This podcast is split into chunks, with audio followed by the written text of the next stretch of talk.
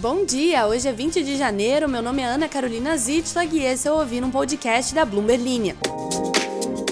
Hoje você escuta sobre o pedido de recuperação judicial da Americanas, sobre como a inflação diminuiu o volume de vendas de produtos de marcas como a Gillette, Oral-B e Pantene da Procter Gamble e sobre a mais recente corretora cripto a ir à falência na onda da derrocada da FTX.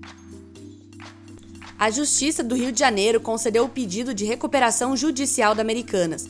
Em decisão, na tarde de quinta-feira, o juiz Paula Sede Stefan, da Quarta Vara Empresarial do Rio de Janeiro, diz que a empresa atende a todos os requisitos para entrar no processo de recuperação e que permitir que ela vá à falência pode acarretar o colapso da cadeia de produção do Brasil e afetar mais de 50 milhões de consumidores. Agora, a empresa tem 60 dias para apresentar um plano de recuperação. As dívidas e os processos judiciais em que ainda não houve decisão ficarão suspensos por 180 dias. Ambos os prazos podem ser prorrogados uma vez. O pedido de recuperação judicial foi atendido no mesmo dia em que foi apresentado pela Americanas. Na petição, a empresa diz que começou a entrar em dificuldades depois de ter comunicado ao mercado ter encontrado inconsistências contábeis de 20 bilhões de reais em seus balanços. Próxima notícia.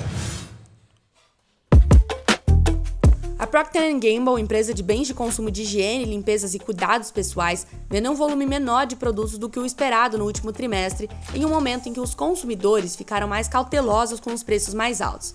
A empresa é dona de marcas como Gillette, Oral-B, Pantene, Always, Pampers, Ariel, entre outras. O volume total de mercadorias vendidas globalmente caiu 6% nos três meses encerrados em dezembro, pior do que a queda de 2,6% estimada pelos analistas.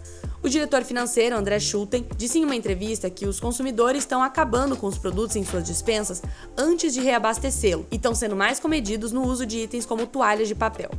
A inflação reduziu os gastos do consumidor, pondo fim à alta das vendas de produtos para casa durante a pandemia, que beneficiou a fabricante. O volume caiu em todas as categorias, segundo a P&G, nesta quinta-feira. Mesmo assim, segundo Schulten, a reação dos compradores aos aumentos de preços é muito mais benigna do que o esperado. E tem mais. A corretora de criptomoedas Genesis Global se declarou oficialmente insolvente, representando a mais nova empresa a colapsar após a derrocada da FTX e a perda de ativos digitais no ano passado.